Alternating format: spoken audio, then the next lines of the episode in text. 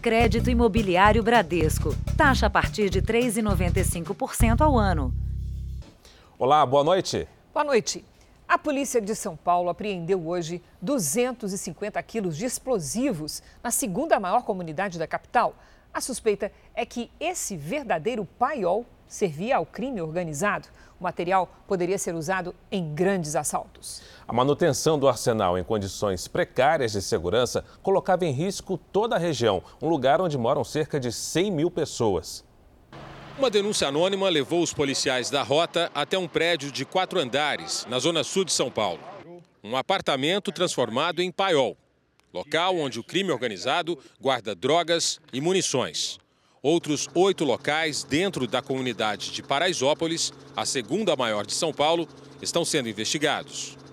Aqui no chão, nós podemos ver mais de 250 quilos de explosivos e neste outro cômodo, os carregadores, que são essas peças pretas, e ali em cima da cama, a gente vê ainda ó, documentos falsos da Polícia Civil, muita munição e aqui no chão também mais munição aqui desse lado, além de placas falsas que foram encontradas. A polícia acredita que todo esse material seria usado em assaltos, mas se tudo isso explodisse aqui no meio da Paraisópolis, provavelmente toda a favela iria pelos ares. Segundo o grupo especializado da polícia, a explosão causada por essa quantidade de dinamite poderia ter o raio de impacto de um quilômetro e os fragmentos poderiam ferir pessoas até 700 metros da casa. Você vê que não, ele não está acondicionado de uma forma correta pode, grande chance de haver um, um acidente e essa atitude coloca em risco toda a população local. Foram apreendidas também 150 quilos de drogas. O homem que seria o responsável pela casa foi preso um pouco antes da descoberta. Ele estava na Avenida Paulista em um carro de luxo. Veja agora outros destaques do dia. Ex-ministro Nelson Tais diz que pediu demissão por falta de autonomia. Presidente Bolsonaro diz ter decreto pronto contra novas restrições. Banco Central eleva a taxa de juros para 3,5% ao ano. Velório de vítimas de ataque à creche reúne mais de mil pessoas. E na série especial, como o coronavírus afeta o sono das crianças.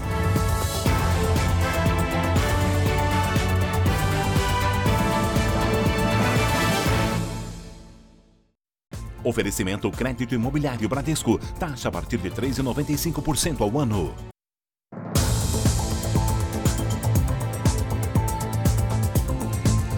Uma carvoaria clandestina foi fechada em Itaguaí, no Rio de Janeiro. A polícia descobriu que o local não tinha banheiro nem água. E os funcionários trabalhavam em situação análoga à escravidão. A estrutura improvisada e em condições totalmente precárias foi destruída. A polícia, com o apoio do Ministério Público do Trabalho, flagrou uma carvoaria clandestina em Itaguaí, a 50 quilômetros do Rio. Três pessoas foram presas e um adolescente apreendido. Eles foram liberados depois do proprietário pagar fiança. As investigações mostram que todos eles trabalhavam em condições análogas à escravidão há pelo menos um ano e recebiam, em média, 300 reais por semana. De acordo com a polícia, os funcionários passavam em média de 8 a 10 horas por dia na carvoaria. As condições de trabalho eram as piores possíveis. Eles trocavam de roupa aqui, o tonel servia de cabide. O banheiro era nesse espaço sujo e improvisado. E a água utilizada para beber e tomar banho era a mesma, vinha desse poço. Uma água bem suja. Isso realmente é inadmissível em pleno século XXI. E não existe só naqueles lugares afastados, né? na, na, nas zonas rurais, existe também, infelizmente, nos grandes centros urbanos. São condições que, que não dignificam o ser humano enquanto trabalhador. O carvão era comprado sem nota fiscal em Minas Gerais e embalado aqui. A embalagem deveria conter 6 quilos, mas os policiais constataram que a balança era propositalmente desregulada para um quilo a menos. A carvoaria funcionava em uma área invadida e os restos de carvão ficavam expostos. Quando chovia, o material escorria para o lençol freático, poluindo a região. Aqui não há licença de operação, instalação, tampouco alvará. Uma multidão com mais de mil pessoas acompanhou o velório coletivo das vítimas do ataque a uma creche na cidade de Saudades, no oeste de Santa Catarina. Duas professoras e três crianças morreram. Um bebê sobreviveu e segue internado na UTI. Na entrada, um mural foi colocado para que as pessoas pudessem escrever mensagens de solidariedade aos familiares. O ginásio do Parque de Exposições da cidade foi escolhido por causa do espaço. Mesmo assim, era difícil manter o distanciamento, com centenas de pessoas presentes. A governadora do estado participou das homenagens. A gente colocou à disposição também uh, psicólogos, uh, toda a equipe do estado, saúde, assistência social, educação, enfim, para que a gente possa realmente dar um suporte, dar um apoio para as pessoas que precisam. O velório atravessou a madrugada e terminou pela manhã. A Sabrina é a melhor amiga da mãe de uma das vítimas, Anabela. Ela precisa de todos nós, que não é fácil. Eu sou mãe, todos, a maioria são mãe e não é fácil perder um filho. Além de Anabela, de um ano e oito meses, Sara Luísa, de um ano e sete meses, e Murilo Massin, de um ano e nove meses, também morreram. Quando ela nasceu, foi um sonho para mim. Logo eu tive meu menino e eu sonhava ter os dois juntos. Agora eu perdi, eu perdi meu chão, eu perdi pedaço do meu corpo, eu perdi minha vida. Aqui na creche Aquarela, onde tudo aconteceu, flores foram deixadas em memória das vítimas. O ataque foi ontem por volta das 10 da manhã. As crianças já estavam lá dentro quando um jovem armado com um facão entrou e atacou uma professora no corredor. Ele seguiu até uma sala de aula, golpeou e matou outra professora e mais três crianças. Um bebê que ficou ferido sobreviveu. Ele permanece internado mas hoje deixou a UTI. As professoras Kelly Adriane Anisevski e Mirla Renner tentaram proteger as crianças, mas não conseguiram. O agressor foi identificado como Fabiano Kippermay, de 18 anos. Ele não tinha antecedentes criminais e nunca frequentou a creche. Isso ficará marcado é, para a história da nossa cidade. E como que os pais vão poder superar, não faço nem ideia. Eu espero que jamais isso aconteça novamente. Nós vamos falar agora ao vivo com o repórter André Rhodes, que está no município de Saudades e fala sobre o andamento das investigações. André, boa noite. A polícia já tem pistas sobre o que teria motivado esse crime bárbaro? Boa noite, Fara. Boa noite, Cris. O Ministério Público pediu a quebra de sigilo dos dados do agressor e o computador dele foi apreendido. A polícia quer saber com quem ele se comunicava, quais as páginas que costumava acessar na internet e também como comprou a arma usada no crime. Os policiais querem também traçar um perfil psicológico do jovem ele permanece internado em, estado grave e está sedado, porque depois do ataque ele feriu a si mesmo com o facão. É, segundo testemunhas, o agressor tentou entrar em todas as salas, mas as professoras conseguiram trancar as portas. 20 crianças estavam na creche na hora do crime. O agressor, mesmo ferido, foi preso em flagrante e a justiça já decretou a prisão preventiva dele. Cris Fara. Obrigado pelas informações, André. Nós vamos agora aos números de hoje da pandemia. Segundo o Ministério da Saúde, o país tem 14 milhões 930 mil casos de Covid-19. São mais de 414 mil mortos. Foram 2.811 registros de mortes nas últimas 24 horas. Também entre ontem e hoje, 86 mil pessoas se recuperaram. No total, já são 13 milhões 529 mil pacientes curados e 986 mil seguem em acompanhamento. Os Estados Unidos decidiram apoiar a suspensão de patentes das vacinas contra a Covid-19 enquanto durar a pandemia. Na prática, se a quebra de patentes for confirmada, Qualquer empresa no mundo poderá fabricar qualquer vacina. A medida pode aumentar a oferta de doses em um mercado global com a alta procura por imunizantes. Os Estados Unidos se juntam à África do Sul e à Índia na proposta. A OMS chamou a iniciativa de histórica. O Brasil ainda não se posicionou em relação ao apoio americano. A nova temporada de Power Couple estreia com novidades no próximo domingo. Treze casais vão fazer parte da disputa do reality show que testa o amor em vários jogos e também na convivência diária. Hoje foi apresentado um pouquinho do que o público vai poder acompanhar aqui na tela da Record TV e nas plataformas digitais. Competições. Tira daqui, gente. Discussões. Meu marido. Eu vou matar você! Muitas provas e apostas. Só que você tem que entender, zero nunca. Não se aposta zero. É o amor em xeque num dos realities mais esperados do ano. A nova temporada do Power Couple Brasil. Esse ano, na quinta edição, muitas novidades. Quem está de volta para o comando do programa é a apresentadora Adriane Galisteu, uma telespectadora apaixonada por esse tipo de atração. Eu sou fã de reality show mesmo, desde quando eles não estavam na moda. Desde quando não era esse sucesso todo, não. É divertido, é emocionante. É intrigante. Todos os detalhes do reality foram apresentados hoje nessa entrevista coletiva aos jornalistas tudo online. A equipe respondeu às curiosidades e apresentou os 13 casais que vão participar da disputa, já confinados.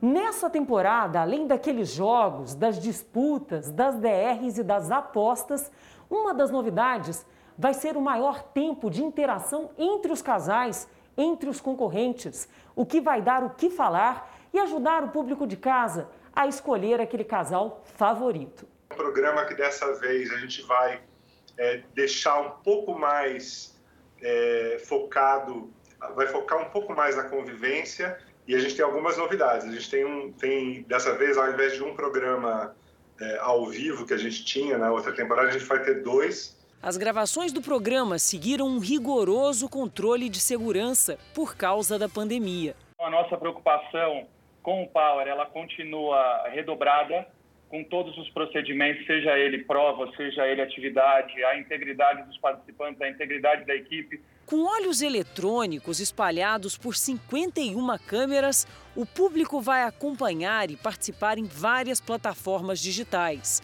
No comando, uma ex-participante da Fazenda que virou muito meme na internet. É a atriz Lid Lisboa. Meu Deus, cara! Quem quer acompanhar o Power Couple de maneira completa, além, lógico, de acompanhar o Power Couple na TV de segunda a sábado, tem que acompanhar a gente também nas plataformas digitais, para o público curtir bastante com a gente 24 horas por dia o programa. O palco perfeito para muita diversão e DRs de tirar o fôlego. A gente toma martelada na vida e dói na alma. Amor em jogo, afinidade a toda prova. Numa disputa que vale muitas apostas e mais de um milhão em prêmios no final. Então anote aí, o Power Couple estreia neste domingo, após o Domingo Espetacular. E você já pode acompanhar bastidores, entrevistas com os casais participantes, podcasts e alguns quadros exclusivos sobre o reality no r7.com barra Power Couple. Veja a seguir, ex-ministro Nelson Teich disse que na CPI que deixou o cargo porque não tinha autonomia para trabalhar. E na série especial, como a pandemia muda a rotina do sono de crianças e adolescentes.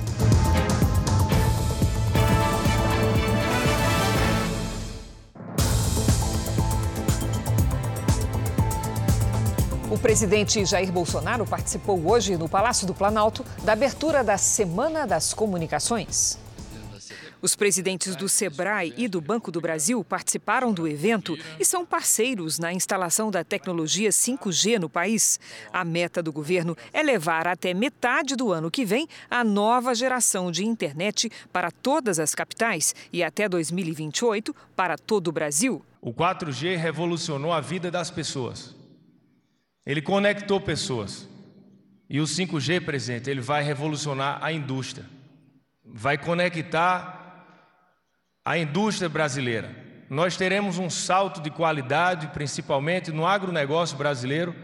Nós iremos aumentar 20% ao ano o PIB do agro. O presidente Bolsonaro, acompanhado do ministro das Comunicações, Fábio Faria, ainda foi caminhando até o Senado Federal e participou da abertura de uma exposição que mostra as possíveis aplicações da tecnologia 5G. O presidente Bolsonaro disse que pode assinar um decreto para evitar que governadores e prefeitos adotem políticas de restrição para reduzir os casos de Covid-19. Ele reafirmou a importância da liberdade de cultos e do direito de ir e vir da população. Ainda no evento sobre a abertura da Semana das Comunicações, o presidente decidiu tratar também de outros assuntos, como a pandemia.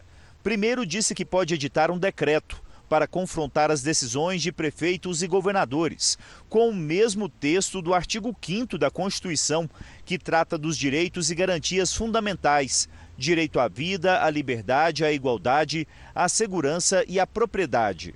Quem poderá contestar o artigo 5 da Constituição?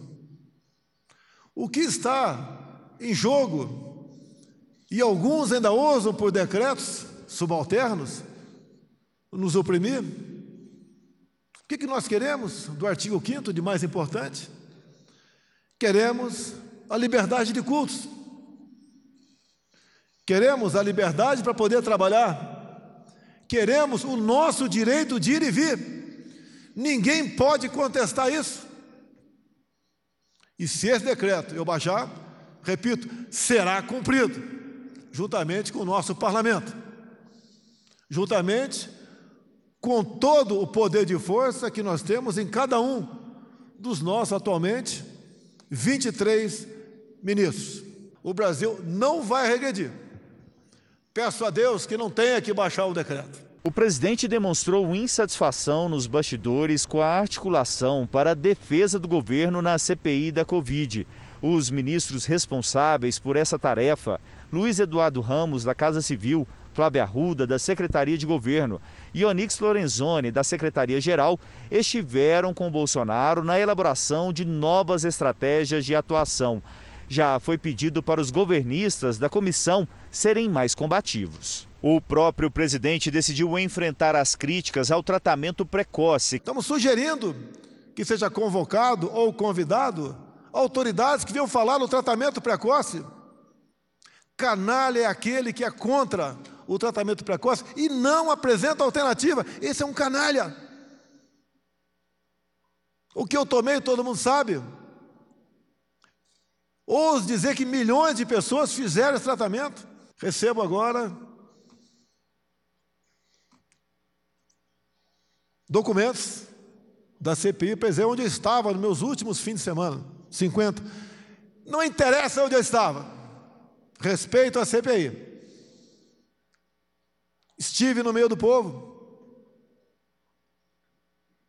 Tenho que dar exemplo. É fácil para mim ficar dentro do Palácio da Alvorada. Tem tudo lá. O presidente, sem citar nomes, falou do surgimento do coronavírus. É um vírus novo, ninguém sabe se nasceu em laboratório ou nasceu por algum ser humano ingerir um animal inadequado. Mas está aí. Os militares sabem que é guerra química, bacteriológica e radiológica. Será que nós estamos enfrentando uma nova guerra? Qual o país que mais cresceu seu PIB? Não vou dizer para vocês. A embaixada da China não se manifestou sobre as declarações do presidente, mas em episódio recente lembrou que convidou especialistas da Organização Mundial da Saúde que não encontraram evidência de que o coronavírus tenha sido criado em laboratório. A produção industrial brasileira teve uma queda pelo segundo mês seguido, o recuo de 2,4% em março. Ainda assim, o desempenho acumulado em 2021 é positivo, alta de 4,4% na comparação com o primeiro trimestre do ano passado. A fábrica de material pedagógico teve que aprender como passar pelo momento mais difícil da pandemia. Foi no ano passado, durante o fechamento das escolas, muitas delas compravam os produtos da empresa. Qualquer planejamento estratégico que nós fazíamos não tinha essa possibilidade para nós. Passamos a mudar o modelo de negócios para vender também para o cliente final. No segundo semestre do ano passado, as vendas aumentaram e 2021 começou com otimismo, Mas aí veio a nova suspensão das aulas presenciais. Nós sentimos diretamente é ligado tudo que acontece em educação na, na nossa indústria. Então, quando as escolas fecharam, também sentimos um impacto grande em março. O avanço da pandemia afetou vários segmentos da indústria que pisaram no freio e reduziram a produção. A queda de 8,4% nas montadoras de veículos foi a que mais impactou o resultado de todo o setor. A produção industrial diminuiu pelo segundo mês seguido. Depois de ter caído 1% em fevereiro, voltou a recuar. Em março, queda de 2,4%.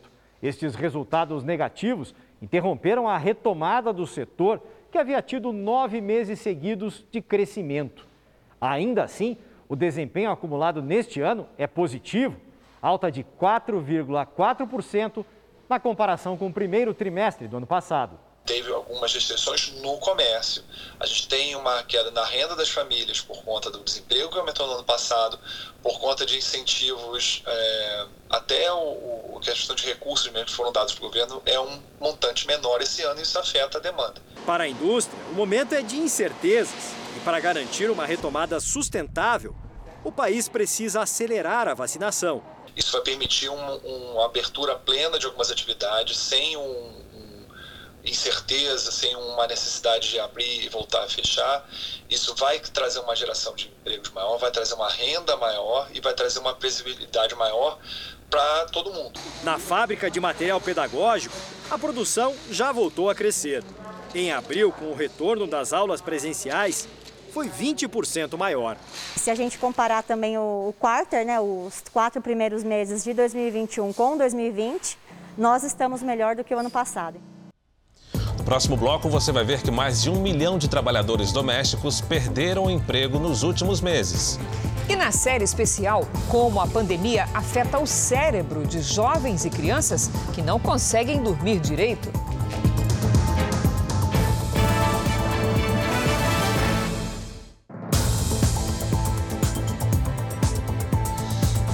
Cresce o número de golpes contra mulheres pela internet. Os criminosos prometem presentes e até casamento e pedem dinheiro. Durante a pandemia, as queixas diárias que chegam à Receita Federal aumentaram quase 50%. A expectativa era receber um pacote vindo da Inglaterra com quase 270 mil reais e um par de sapatos. Presentes que seriam enviados pelo homem que conheceu pela internet mas a retirada dependeria do pagamento de supostas taxas. Ela perdeu no golpe quase 22 mil reais. Eu via ele, mas porém falava outra língua. Eu só entendia o meu primeiro nome, Eliana, meu amor. Moro em Londres. Aí quando eu mandava áudio, você não manda áudio, você sabe que eu não entendo a língua. Ele falava assim para mim. No perfil criado pelo golpista na internet, ele se apresentava como engenheiro de 45 anos, viúvo e pai de uma menina uma semana eu emagreci 6 quilos. Mas eu fiquei abalada, acho que morava, todo mundo, é, remédio de depressão, né? A falsa promessa de que dentro de caixas como esta haveria uma grande quantia em dinheiro, o anel de noivado ou até o vestido de casamento atrai a cada dia mais vítimas. As queixas registradas na Receita Federal pela alfândega do Aeroporto Internacional de Guarulhos praticamente triplicaram nos últimos dois anos. Investigações apontam que o golpe é comandado por quadrilhas no Brasil que criam sites falsos de empresas internacionais de remessas. Tudo para iludir as vítimas com detalhes do rastreamento do pacote e para que depositem os valores das falsas taxas. Os valores eles começam na faixa de mil e poucos a dois mil reais, para que seja também fácil até da vítima iniciar o pagamento, mas eles não param por aí. Se a vítima recolher eles entram em contato de novo, dizendo que há um outro motivo, um outro bem que também está retido, um dinheiro que está, que está guardando, está retido para poder pagar alguma multa, um imposto, e aí os valores vão subindo. No ano passado, foram registradas quase 13 mil denúncias de golpes aplicados depois de um relacionamento que começou pela internet. A história desta professora, que perdeu 15 mil reais numa suposta oportunidade de investimento financeiro, nós mostramos há alguns dias no Jornal da Record. Wilson Chaves Filho, que se apresentava como consultor e mantinha relacionamento amoroso com algumas das vítimas, prestou depoimento negou as acusações e foi indiciado pela Polícia Civil. O meu projeto era ficar com esse dinheiro investido durante um ano. E aí já estava pensando o que, que eu ia conseguir comprar com isso no final. É, já estava imaginando, já estava idealizando muita coisa. Enfim, uma decepção, né? Neste último ano, o trabalho doméstico no país perdeu mais de um milhão de vagas. A redução é um reflexo direto das restrições da pandemia.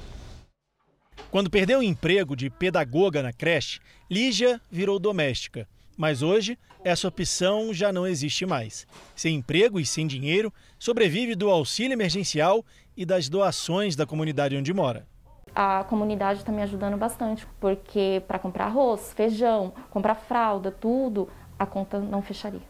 Lígia e mais de 1 milhão e 300 mil pessoas desse setor perderam o emprego durante a pandemia.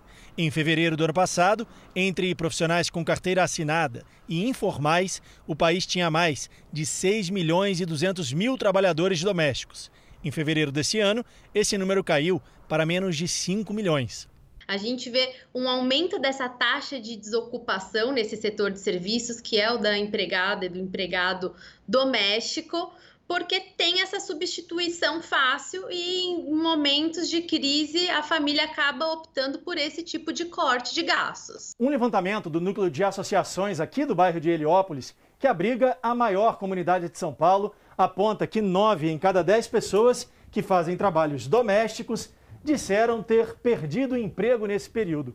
E hoje, mais da metade não tem renda nenhuma, uma realidade que se espalha pelo país.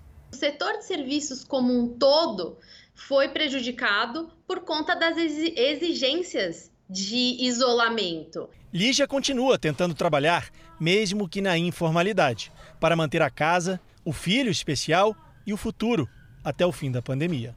Tá difícil para eles pagarem, Tá difícil por, pelo medo da enfermidade e tá difícil porque eu não tenho onde deixar meu filho. O Comitê de Política Monetária do Banco Central decidiu elevar a taxa básica de juros da economia brasileira em 0,75 ponto percentual. Com isso, a Selic sobe de 2,75% para 3,5% ao ano. A expectativa do mercado é que a taxa continue a subir pelos próximos meses para diminuir a pressão inflacionária. É a segunda vez seguida que a Selic sobe. A taxa básica de juros funciona como uma referência para toda a economia. Quando ela sobe, isso quer dizer que os empréstimos, de maneira geral, também podem subir. Vamos dar um exemplo aqui. O empréstimo imobiliário é baseado em 70% da taxa Selic e mais uma taxa de juros de aproximadamente 4% ao ano.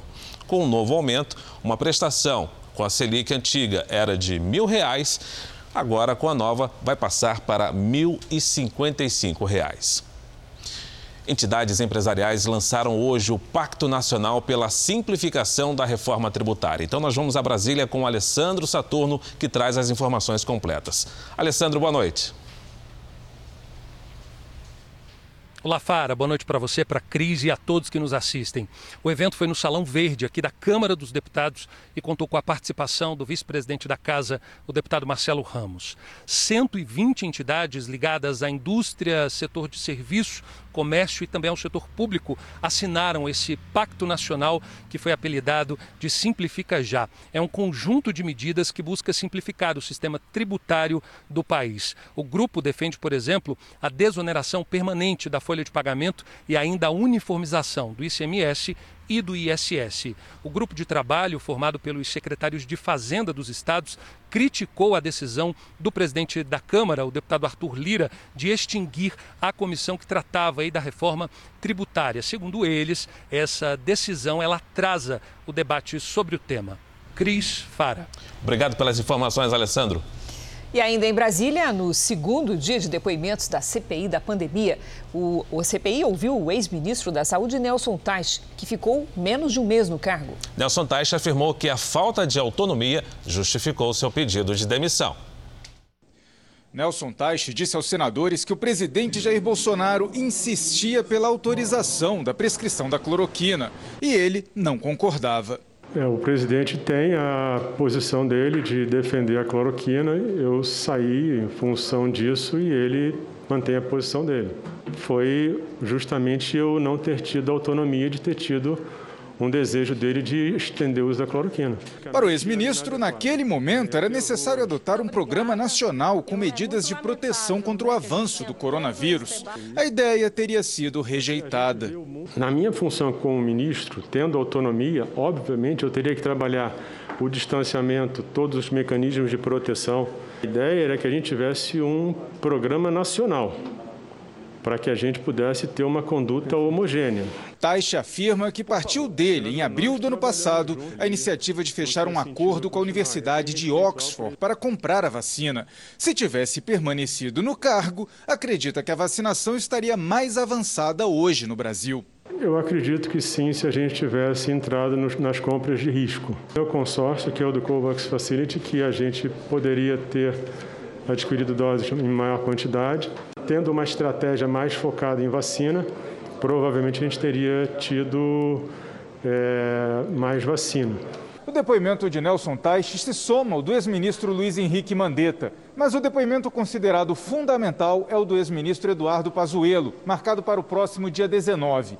Amanhã, a CPI ouve o presidente da Anvisa, Antônio Barra Torres, e o atual ministro da Saúde, Marcelo Queiroga. Amanhã nós vamos saber se tem ou não tem vacina, quais são os contratos é, e quais as perspectivas, inclusive planejamento para mais 500 milhões de doses para o ano que vem. Porque não, não espere que essa pandemia a gente não tenha os próximos dois, três anos também que está já preparado para ter vacina e não acontecer o que aconteceu esse ano. E o que salva vidas, isso está comprovado, não é nenhum remédio, é vacina e é duas vacinas por brasileiro. Vamos agora com a opinião do Augusto Nunes. Boa noite, Augusto. Boa noite, Cris. Boa noite, Fara. Boa noite a você que nos acompanha. Uma comissão parlamentar de inquérito instaurada no Congresso é um dos mais preciosos instrumentos do regime democrático. Para criar-se uma CPI, basta que um terço dos deputados ou um terço dos senadores aprove a abertura de investigações por determinado período de tempo sobre possíveis irregularidades, ilegalidades ou casos de má gestão. Enquanto durar, a CPI se vale de poderes e atribuições normalmente reservadas ao Judiciário. É justamente pela relevância que tem que uma CPI não pode ser desperdiçada. Isso acontece quando as sessões se transformam em intermináveis desfiles de oradores mais interessados em exibir-se do que em fazer perguntas pertinentes.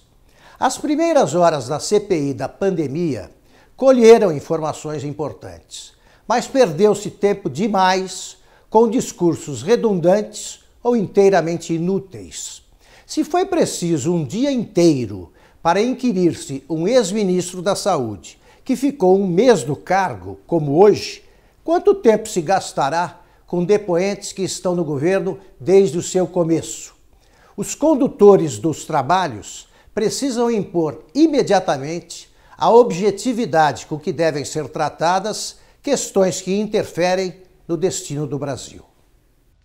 A Justiça Federal absolveu 13 pessoas ligadas ao MDB, entre elas o ex-presidente Michel Temer. Segundo o Ministério Público, os políticos integravam uma organização criminosa que arrecadava propina por meio de órgãos públicos. Segundo o juiz, a denúncia não passa de uma tentativa de criminalizar a política. Depois de mais de dois anos preso na Rússia, chegou agora há pouco no Rio de Janeiro o ex-motorista Robson Nascimento de Oliveira. Ele foi detido no país europeu com medicamentos proibidos. Pedro Paulo Filho tem as informações. Pedro Paulo, como é que foi a chegada do Robson? Boa noite. Oi, Cris, boa noite para você, boa noite a todos. Olha, foi um momento de muita emoção para ele e para os familiares. Agora há pouco, ele foi recebido aqui no Aeroporto Internacional do Galeão pelo presidente Jair Bolsonaro. O Robson foi solto no fim de semana, depois de uma longa negociação com o governo russo. Ele havia sido condenado a três anos de prisão por ter entrado no país com medicação proibida. O Robson trabalhava para o jogador brasileiro de futebol Fernando Lucas Martins, que hoje está jogando na China. Ele alegou que não sabia que levava algo proibido e que esses remédios pertenciam à família do patrão. A Record TV foi a primeira emissora de televisão a repercutir esse caso. O carioca Robson Nascimento chegou à Rússia em março de 2019. Ele havia recebido a proposta para trabalhar como motorista do volante Fernando, em Moscou. A pedido de um funcionário do jogador, levou três malas. Dentro da bagagem estava a medicação, que seria entregue ao sogro do atleta. Ao desembarcar, os agentes russos encontraram comprimidos de metadona, um remédio para a dor permitido no Brasil com receita médica, mas proibido na Rússia. Mesmo sem a receita, ele foi liberado, com a condição de apresentar a receita em até um mês. O prazo estipulado pelas autoridades russas terminou e Robson foi preso. A família do ex-motorista diz que o jogador não prestou assistência no processo. A defesa de Fernando não foi localizada. Será cremado numa cerimônia apenas para a família o corpo do ator e humorista Paulo Gustavo. Ele morreu vítima da Covid-19 depois de 53 dias internado. Na frente do hospital, os fãs prestaram homenagens. Nas redes sociais, vários artistas se manifestaram. A apresentadora Sabrina Sato postou: Você viverá para sempre em nossos corações. Nos Estados Unidos, a cantora americana Beyoncé usou o site oficial para prestar uma homenagem. Paulo Gustavo ficou internado nesse hospital na zona sul do Rio por 53 dias. De acordo com os médicos, ele morreu por causa de uma embolia gasosa que a entrada de ar na corrente sanguínea através de uma abertura no pulmão. O corpo do ator vai ser cremado em uma cerimônia restrita à família e aos amigos mais próximos. O local do velório não foi divulgado para evitar aglomerações. Aos 42 anos, Paulo Gustavo sofria de asma e fazia parte do grupo de risco. Foi entubado e chegou a ser submetido a uma terapia chamada ECMO, oxigenação por membrana extracorpórea, uma espécie de pulmão artificial. No tratamento, o sangue do paciente é retirado por meio de um tubo e passa por um filtro. O gás carbônico é eliminado e o sangue é oxigenado. Em seguida, o sangue volta para o corpo. Paulo Gustavo nasceu em Niterói e ficou conhecido por personagens marcantes durante os 15 anos de carreira. Em Minha Mãe é uma peça, o ator divertiu o público interpretando a personagem inspirada na própria mãe, a dona Hermínia. Chega! Sai da minha cozinha! Que isso, mãe? Muito doido esse papo!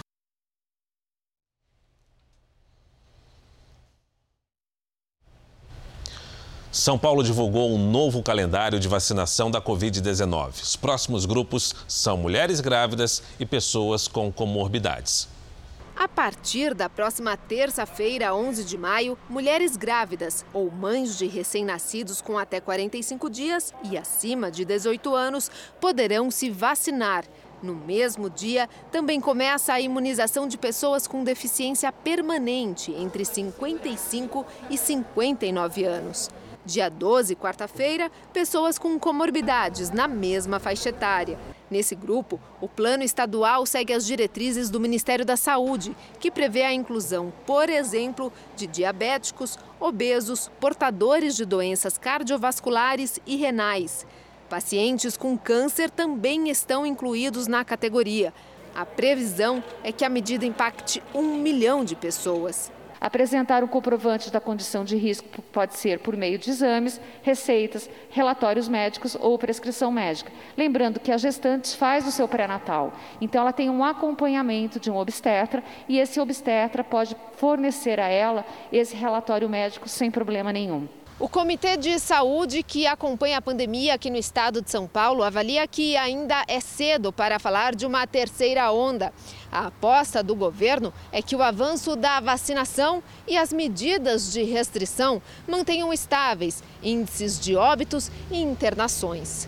Se as pessoas evitarem é, as festividades, os churrascos, as festas de final de semana, as aglomerações é, que possam ocorrer no comércio, na rua, no próprio transporte coletivo, é, vão nos dar um pouco mais é, melhores condições para que a gente continue nesse processo de enfrentamento.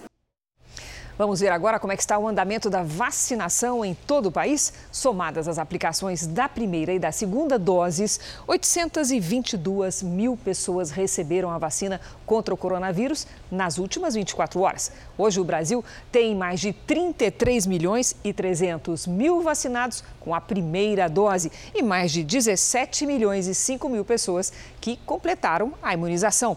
No Sudeste, o Rio de Janeiro, que antecipou o calendário de vacinação para imunizar duas faixas etárias por dia, já aplicou a primeira dose em mais de 2 milhões 394 mil pessoas, quase 14% dos moradores do estado. Na região sul, Santa Catarina, que começou hoje a imunizar pessoas com mais de 60 anos em várias cidades, vacinou até agora 1 milhão e 107 mil moradores do estado com a primeira dose. Isso equivale a pouco mais de 15% da população.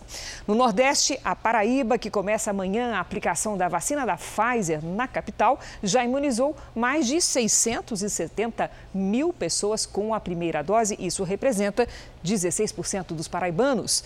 E no norte do país, o Acre começou a aplicar a segunda dose nos profissionais de segurança. O estado tem pouco mais de 94 mil moradores vacinados, com, vacinados com a primeira dose. No nosso portal r7.com, você pode acompanhar toda a situação de todos os estados no nosso mapa interativo. Os teatros da Broadway poderão reabrir com capacidade total em Nova York. O governo do estado permitiu a venda de ingressos a partir do dia 14 de setembro. As casas de show terão autonomia para decidir quais os requisitos de entrada. Pode ser necessário apresentar um comprovante de vacinação ou até um exame que mostra que a pessoa não está infectada pela Covid-19. Mesmo com a reabertura, o setor pode enfrentar outro problema: a escassez de turistas. E esfriou no centro-oeste, na cidade de Corumbá, em Mato Grosso do Sul, os termômetros registraram apenas 21 graus à tarde, longe dos 34 de ontem. Vamos conversar com a Lidiane Sayuri e saber se esse friozinho vai chegar em outras partes do Brasil. Boa noite, Lid. Vem frio por aí. Vem sim, Cris. Boa noite para você, para o Fara, para quem nos acompanha. Uma frente fria avança pelo sul e atrás da frente fria vem o ar polar, que leva frio até o norte do país. Tem chance de friagem também em Mato Grosso, Rondônia e no Acre. Nas Serras Gaúcha e Catarinense, mínima de 4 graus. No sul de Minas, faz 6. Desta vez a frente fria só leva frio mesmo. Chuva que é bom nada.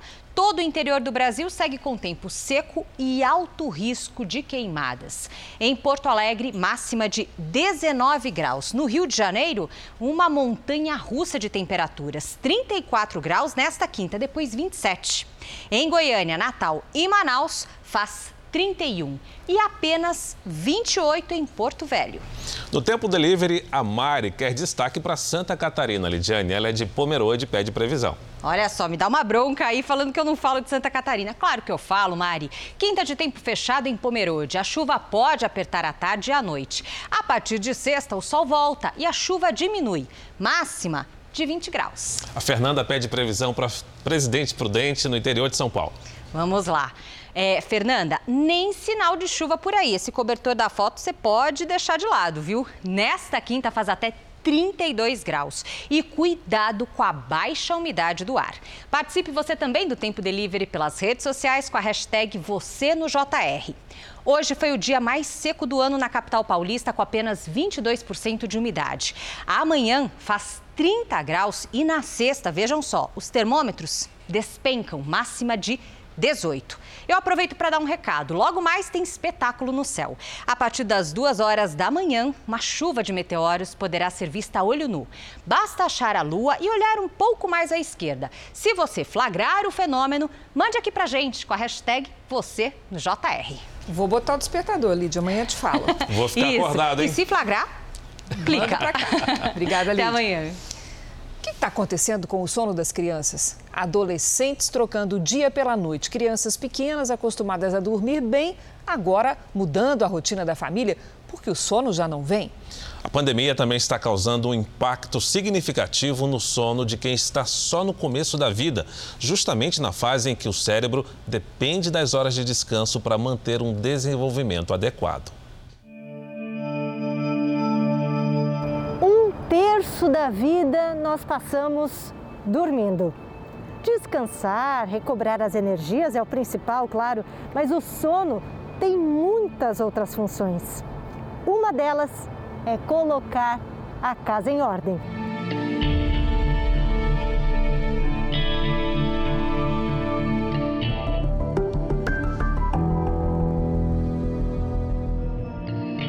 Quando a gente dorme, uma parte do nosso sistema nervoso, chamada hipocampo, ele pega tudo aquilo que aconteceu ao longo do dia todo e seleciona quais são as coisas mais importantes que aconteceram. Então, tudo que a gente aprende, ela é mais bem fixada, é mais bem fixado se você tiver uma noite, você dormiu legal. 50 anos atrás, a gente achava que nosso corpo meio que desligava e nada acontecia. E cada vez mais os estudos mostram que não, nosso cérebro está é, bastante ativo durante a noite. Mas acho que é importante a gente fazer uma diferenciação. A gente tem dois principais momentos do sono. Um que a gente chama de sono não REM e outro que a gente chama de sono REM. O sono não REM é sim um estágio que o nosso cérebro ele fica mais devagar. É um período que a gente chama de sono de ondas lentas, que realmente há uma diminuição da atividade e que é muito importante para uh, o descanso do corpo, do cérebro. Mas existe o sono REM, que é uma fase muito ativa do cérebro. Ele funciona mais ou menos como se a gente estivesse acordado. E o sono REM tem uma importância fundamental para a nossa cognição, nossa inteligência, nossa capacidade de aprender. Essa faxina, essa organização no cérebro é importante em qualquer época da vida, mas especialmente quando ela começa. Nas crianças, parece que a importância é ainda maior. Tanto que se a gente vê essa fase dos sonhos, que a gente tem uma intensa atividade cerebral, hoje um adulto médio vai ter umas duas, três horas de sono REM. Mas se você vê uma criança bem jovem, ela vai ter 10 horas de sono REM. Então a gente percebe muito pelo número de horas dormidas. Ao nascer, a gente dorme cerca de 20 das 24 horas e com o passar do tempo a gente tende a ir reduzindo para uma média aí de umas 8 horas. Tiago chegou nas 8 horas. O problema é que durante a pandemia, a rotina de escola, futebol acabou. E ele passou a empurrar a hora de dormir para frente. Hoje, Tiago vive num fuso horário e a mãe dele em outro. Por causa da, da pandemia, eu comecei a eu comecei a dormir 3, 4 horas da manhã Aí acordo, é, acordo meio-dia, uma hora. Aí eu, eu não, tomo, não tomo café, eu almoço direto. Aí depois de tarde eu tenho aula da polícia particular. Aí eu janto e venho pro meu quarto. Por que, que você dorme tão tarde? Perdi o sono. O sono demora para vir? Uhum. E aí o que você fica fazendo? Eu jogo, eu ve, vejo vídeo, só. Mesmo assim, ele dorme com fone de ouvido. Nunca desliga, então? Não, não desliga. Você fica preocupada dele trocar a noite pelo dia, o dia pela noite? Tudo, sim. Por quê? Você se preocupa porque ele não descansa em nenhum momento. A cabeça dele não, pra falar, não para, né?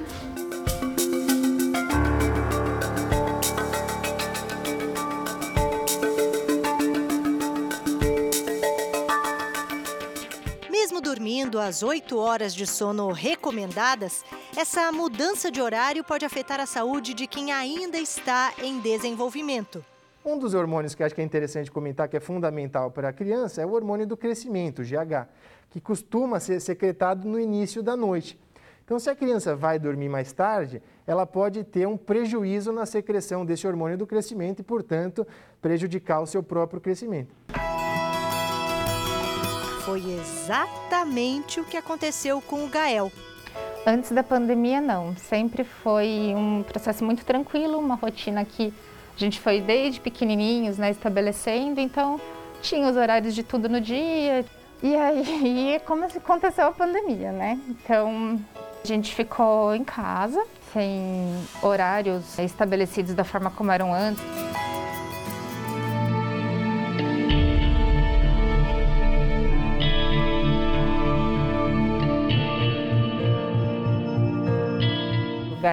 Costumava dormir nove, às vezes era duas da manhã e a gente estava lutando para ele dormir. E aí ele dormia, mas era um sono que era um sono muito agitado, era um sono que ele chorava, eram algumas situações que estavam deixando a gente bastante é, preocupados mesmo, né, de conseguir lidar. A família toda passou a ser regida pelo humor do Gael ao acordar. Como é que você ficava de manhã quando se acordava? Ah, emborrado. E foi um dia que eu fui ao mercado e o pai dele me ligou, falou, ó, oh, tá muito difícil, ele tá correndo pela casa e se batendo na parede, tendo uma crise que eu não tô conseguindo chegar perto dele, ele tá se agredindo. Tudo começou a melhorar quando a família mudou de ares. Saiu da agitação da cidade grande para a tranquilidade do interior. Com sol à vontade e espaço para brincar, o Gael voltou a equilibrar o sono dele e, por tabela, da família inteira. Ah, e as telas agora passam a maior parte do tempo assim, desligadas. Como ele é muito pequeno, ele já tem uma memória muito grande do tempo de vida dele do que a pandemia. Então essa era a visão de mundo que ele estava construindo, né? Então assim, aqui, mesmo à distância, a gente tem, a gente vê pessoas, né? Não tem muros, então a gente consegue se comunicar, ele consegue ver as coisas acontecendo. Lá a nossa janela em São Paulo dá de frente para o Minhacão. Então tudo que a gente vê são o carros. Minhacão elevado. Isso. Aqui vê pessoas, né? Vê uma vida acontecendo, mesmo que a gente esteja à distância. E espaço, né? Eu não precisei reeducar esse sono, sabe? Ele aconteceu naturalmente. Então ele acorda cedo, fala bom dia e, e, e já tenta acordar todo mundo, se sete e meia da manhã. E aí, Gael, como é que você dorme hoje? Eu durmo quando meus pais ficam do meu lado. E é difícil para você dormir ou é fácil? É fácil. Todo mundo tá dormindo melhor. Todo mundo. Jornal da Record termina aqui. A edição de hoje na íntegra e também a nossa versão em podcast estão no Play Plus e em todas as nossas plataformas digitais. E à meia-noite e meia tem mais Jornal da Record. Fique agora com a novela Gênesis. A gente se vê amanhã. Até lá. Excelente noite para você e até amanhã.